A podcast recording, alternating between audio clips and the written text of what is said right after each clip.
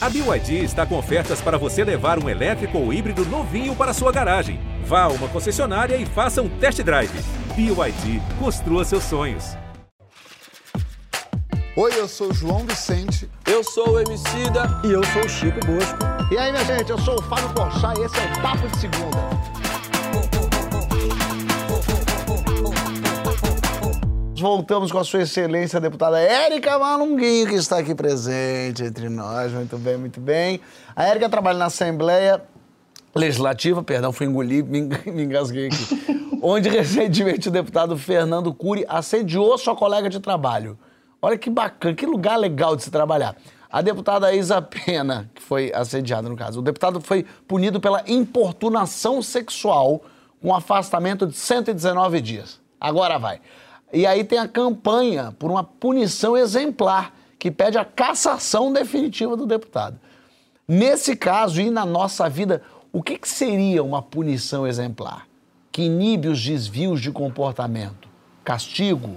Palmada? Restrições de liberdade? Perda de cargo? Penas educativas? O que, que serve como, de fato, ali, exemplo de conduta, né? Então vem sedento aqui na hashtag Papo de GNT. Antes a gente vai ver o vídeo da importunação sexual e ouvir a Yara Frateschi, que é professora de Ética e Filosofia Política da Unicamp, e esclarece melhor aí os efeitos da punição exemplar. Vamos ver. A punição não deve ser vista como um castigo, a punição não é vingança. Né? Toda punição deve ter em vista a possibilidade de uma transformação individual, social, e coletiva. Nesse caso específico, é, apenas né, afastar o deputado Fernando Cury tem uma gravidade é, adicional, né, que é o fato de que ele comete um ato é, é violento contra o corpo de uma deputada. E o Brasil não apenas é o quinto país mais perigoso do mundo para as mulheres, mas é campeão em subrepresentação das mulheres na política. Então, se nós não damos a punição que ele deve, né, é, que ele merece, que é a sua cassação, nós estaremos, de outro lado, sendo coniventes com a subrepresentação feminina. Se a Alesp continua né, passando o recado de que o que ele fez é aceitável, como é que nós vamos dizer à sociedade que a política é sim um espaço para as mulheres? Quando nós, no Brasil, judicializamos os crimes contra a mulher, por exemplo, a Lei Maria da Penha, o feminicídio e, mais recentemente, a importunação sexual, é porque nós entendemos, enquanto sociedade, que são atitudes muito frequentes, né, porque o, o Brasil é um país né, é profundamente sexista, né, e, e, violento contra as mulheres, nós entendemos que era necessário né, é, que o Estado se responsabilizasse de uma vez por todas pelo combate né, a essas atitudes. Apenas um enfrentamento né, é, judicializado né, ou uma lógica apenas penal, punitivista, não dá conta né, do nosso problema. Porque se o sexismo é algo enraizado na cultura brasileira, a punição é apenas um caminho né? ou talvez o primeiro momento a partir do qual nós possamos quebrar o círculo vicioso da impunidade, para então fazer algo, isso sim, né? talvez mais ainda importante e que aponta para mudanças estruturais, que é uma ampla conscientização da sociedade para que esta cultura seja modificada. Nesse sentido, né, caçar o deputado Fernando Cury tem sim uma função de longo alcance. Muito bem. Muito bom, cara. Muito falou, bem, né? Muito bom. Nesse Muito caso do assédio da Lesp aí, qual que seria uma punição exemplar para você, Érica? A cassação. Ele deveria ser cassado. Ele deveria ser cassado. É exatamente como a professora falou. É, essa é uma questão civilizatória. Não é, é embora eu, eu seja completamente solidária à deputada Isapena, é uma questão de todas as mulheres. A gente sabe dos números de assédio, de estupro, enfim, é, a gente não pode mais é, compactuar com a sociedade que precisa ensinar as meninas desde cedo a se proteger da lasciva masculina. Não é possível isso, não é possível. Então, assim, a, a, decisão da LESP tem um papel civilizatório. E esse projeto, agora, ele saiu do Conselho de Ética com, com aquela com a, a, a, a sanção de 119 dias, que é uma licença, né, porque o gabinete não vai fechar, vai continuar tudo em funcionamento. É, esse, o Conselho de Ética saiu com essa, com essa sanção e a, nessa semana a gente vai votar isso, porque vai a plenário. E no plenário que será decidido realmente a sanção que o deputado irá receber. E aí cabe que as emendas sejam aceitas, pedindo cassação, há outras emendas que pedem um ano de suspensão e a mais branda foi uma que era a mais severa do Conselho de Ética, que eram seis meses de, de suspensão. Assim, agora imagine isso, porque eu vivi, eu vi isso acontecer. Eu estava lá no plenário com a Isa, vi tudo, vi tudo acontecer, vi quando ela, ela voltou, ela saiu daquela situação, ela veio até mim. Né? A gente conversa muito lá no plenário, ela saiu da situação, veio até mim e a gente começou a conversar sobre outras situações de assédio que a gente já, já presenciou tipo ali dentro quem? da LESP. Ah, tipo, chega um, o cara vai falar com você, ao invés de dar um oi, ele vem e dá um beijo molhado no seu rosto. Ou então vem atrás de você e fala alguma coisa no seu cangote, sabe? Ou então é, você está arrumada e fala assim, ah, hoje você está pronta para, né? Isso Por você está dizendo tá deputados. Tá... Oh, sim, Sim. Legal. Gente, é. ó, tem uma coisa muito importante que assim, ó, Sei lá. A, a coisa que a gente fala que está arraigada na sociedade, a estrutura, a história corresponde à institucionalidade. Todas as instituições que a gente tem, elas estão impregnadas, impregnadas dessas doenças é, coloniais, dessas doenças ocidentais, dessas, dessas formas de relação de poder, no qual coloca o corpo da mulher como algo como objeto, como algo a ser que, que, é possível ser tocado, é passível de toque, é passível de qualquer tipo de, de, de, de, de invasão. Então, assim, é, a LESP, na LESP acontece e não diferente de outros lugares que eu já frequentei, que eu frequento não diferente. É preciso a todo momento interditar, é preciso a todo momento dizer que não, é preciso a todo momento é, é, é, é combinar uma regra básica de convivência. É. Você só toca no meu corpo se houver consentimento. E tem um fator muito grave em relação a essa questão da Isapena. Eu participo do Conselho de Ética da LESP, eu sou uma, uma das, das participantes do Conselho de Ética. Na defesa, isso é uma, uma é, a, a, defesa do deputado Fernando Cury foi uma coisa pública. Ele disse, né, foi dito que era um gesto de gentileza. que loucura. Foi um gesto de gentileza. Isso foi dito para vocês terem noção. Assim, tem coisas mais graves que estão enfiadas aí no meio disso tudo, como por exemplo, outros deputados que vieram assim que a Isa Pena estava conversando comigo e a gente falando de outros casos de assédio, que vieram pedir desculpa para ela e falar assim: ah, ele é um babaca. Tá, não sei o que, ele foi um babaca. Esses mesmos deputados que falaram isso estão se esquivando de punir de forma adequada o Fernando Cury, né? e que não participaram nas oitivas do Conselho de Ética, é, se silenciaram. Por exemplo, tem um deputado que todo mundo viu ali que participa da, da, do ato antes vocês Isso. viram que tem um que, que, conversa, que segura né? meio que o Fernando Cury e tal, não sei o quê? Se chama Alex de Madureira, deputado Alex de Madureira. É, ele simplesmente ele, ele se eximiu de qualquer é, é, fala sobre isso. E o Brasil consciente que ele estava diretamente ligado à situação. Então, assim, existe um corporativismo, Sim. corporativismo masculino que deixa impermeável né, a, a, a, situação da denúncia, saber que nós vamos ser acolhidas e ouvidas na nossa denúncia. A gente sabe que durante a pandemia o número de mulheres assediadas, de mulheres estupradas, feminicídio aumentou vertiginosamente, mas ao mesmo tempo o número de, de denúncias diminuiu. Isso diz respeito, por exemplo, a uma tratativa como dessa da Lesp, que no caso de uma mulher que denuncia uma situação que aconteceu publicamente, ainda assim tem a sua versão questionada, ainda assim tem sua, a sua versão deslegitima, deslegitimada. Né? Quando a Lesp decide abrandar a pena e não dar um, uma, uma punição exemplar, ela está dizendo: mulheres, não adianta vocês denunciarem porque nada vai acontecer. Idem a gente pode falar para o crime de racismo, que é um crime inafiançável. Me respondam vocês, quantas pessoas vocês já viram é, punidas de forma adequada em relação à prática de racismo? E aí, para concluir, é, tem um fator muito importante que as leis elas são muito importantes, né? Tudo que é, é, que, que é criado de modo a fazer regulações numa, numa sociedade que beira a selvageria, né? que, que beira, beira a, a, a, a, insanidade, qualquer tipo de regulação, ela é importante, né? ela é necessária, mas de pouco adianta se não houver um pacto social.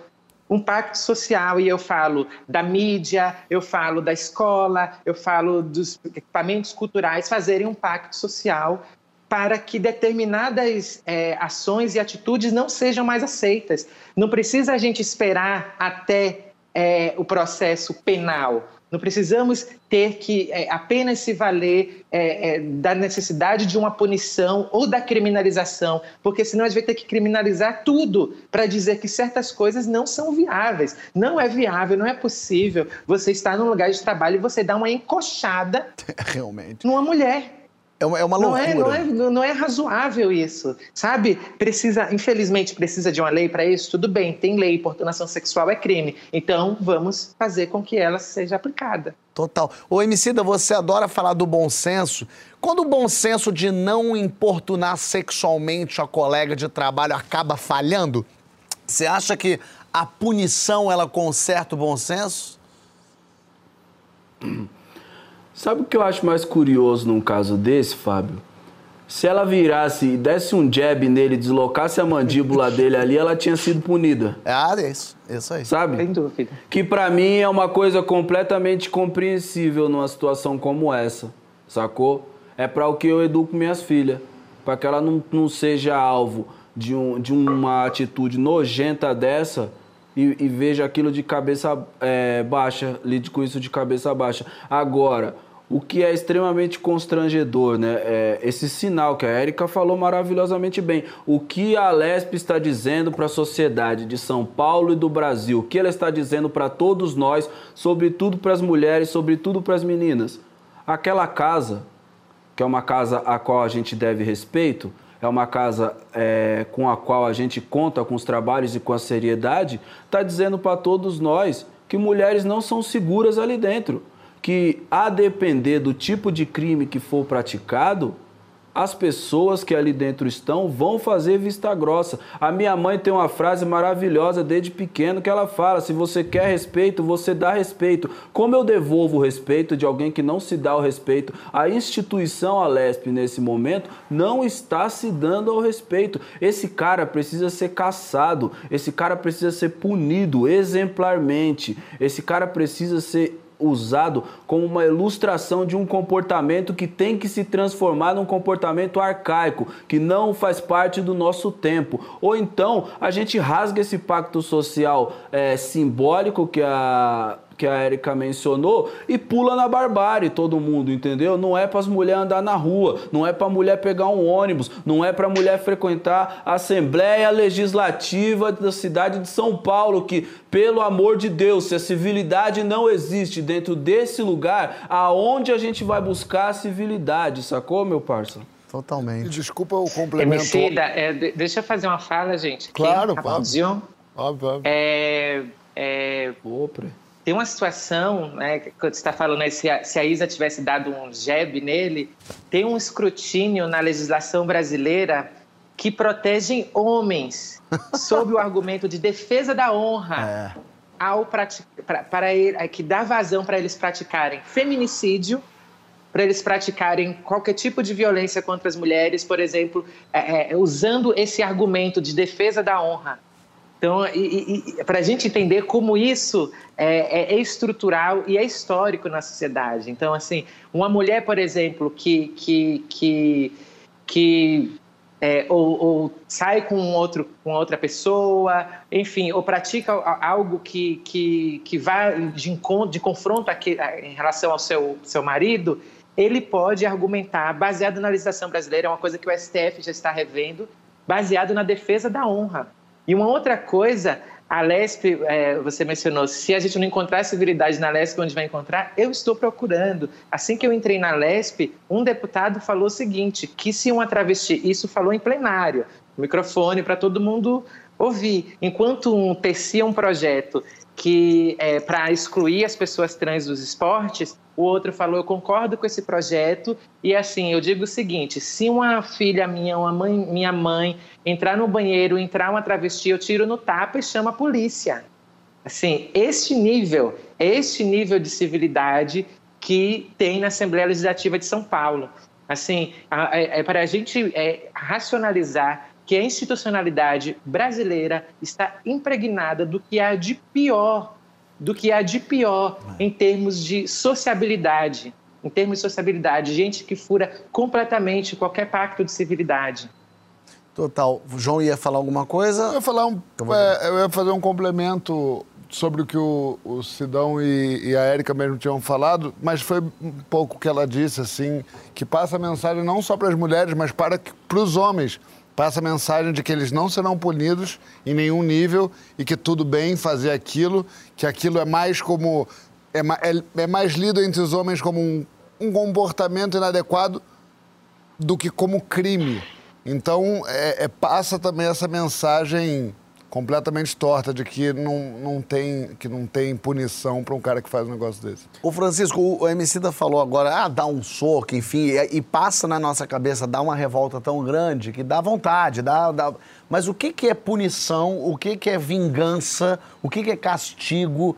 Dá, faz uma abrange isso aí. Eu ia mesmo querer falar sobre isso, porque a, tanto a fala da Yara quanto a fala da Érica, ambas muito boas, tocam numa questão que está que tá viva na sociedade brasileira, mas nem sempre com o melhor entendimento, que é a questão do punitivismo. Né? Eu acho que a partir da discussão sobre a prisão em segunda instância, que surgiu no Brasil é, com um certo casuísmo, né? porque ali o que estava em jogo era o interesse de determinados setores de prender o Lula a partir do julgamento de segunda instância, antes do trânsito em julgado, né? antes de acabarem todos os recursos, para que ele não concorresse à presidência. Então essa discussão veio, a sociedade brasileira começou a ouvir falar o que é garantismo, garantistas e punitivistas, né? duas famílias assim. E esse entendimento ficou um pouco superficial, porque as pessoas começaram a pensar que garantista é aquele que está preocupado em garantir que cada indivíduo tenha o seu devido processo legal respeitado, ou seja, todas as suas instâncias recursivas, né? que o indivíduo seja capaz de se proteger o máximo possível do poder condenatório do Estado. Tá? E punitivista, nessa perspectiva mais simplória, seria aquele que tem uma perspectiva de que no Brasil é, há recursos demais e que o problema maior seja essa, essa protelação infinita que acaba dando um ar de impunidade geral à sociedade. Né? Só que garantismo e punitivismo são duas concepções mais amplas, elas são mais abrangentes. Nesse sentido mais amplo, um garantista é alguém que pensa os conflitos sociais, a criminalidade e a violência como consequência de dinâmicas sociais relacionais motivadas por desigualdades econômicas, desigualdades sociais, desigualdade de reconhecimento. Então, um garantista ele aborda o problema dos conflitos sociais sob uma perspectiva mais global e de corresponsabilidade social. Um punitivista é aquele que enfatiza a responsabilidade individual né, de cada pessoa e ignora essa dimensão relacional. Tá? Então, ser um garantista significa acreditar que a mera punição, a mera ênfase na responsabilidade individual do sujeito significa enxugar gelo, Fábio. Porque numa sociedade brasileira, que é uma sociedade com problemas de desigualdade tão estruturais, se você tiver simplesmente uma abordagem punitivista, se você achar que punir as pessoas resolve o problema, você vai só encarcerar pessoas, você vai encarcerar os mesmos grupos sociais que já sofrem injustiça, você vai dar mais uma punição a grupos sociais que já sofrem e você não vai resolver em nada as causas estruturais, então é enxugar gelo. Peraí, então, Dito é isso que, é tudo... É, parece que é mais ou menos o que acontece. O que está acontecendo. Tá acontecendo. Dito isso tudo não significa que o deputado Fernando Cury não deva ser punido, porque como a Érica está falando muito e a Yara também falou, a punição do Fernando Cury ela tem um caráter justamente de compreender os conflitos sociais na sua dimensão global. Então, punir o Fernando Cury exemplarmente significa passar para a sociedade que o desrespeito à diversidade, o desrespeito à mulher, não é tolerável. Isso sim é tentar atingir a causa estrutural do problema. Né? Sensacional. E se você quer pressionar os deputados a votarem pela cassação do Fernando Cury, você entra no site da campanha por uma punição exemplar.com.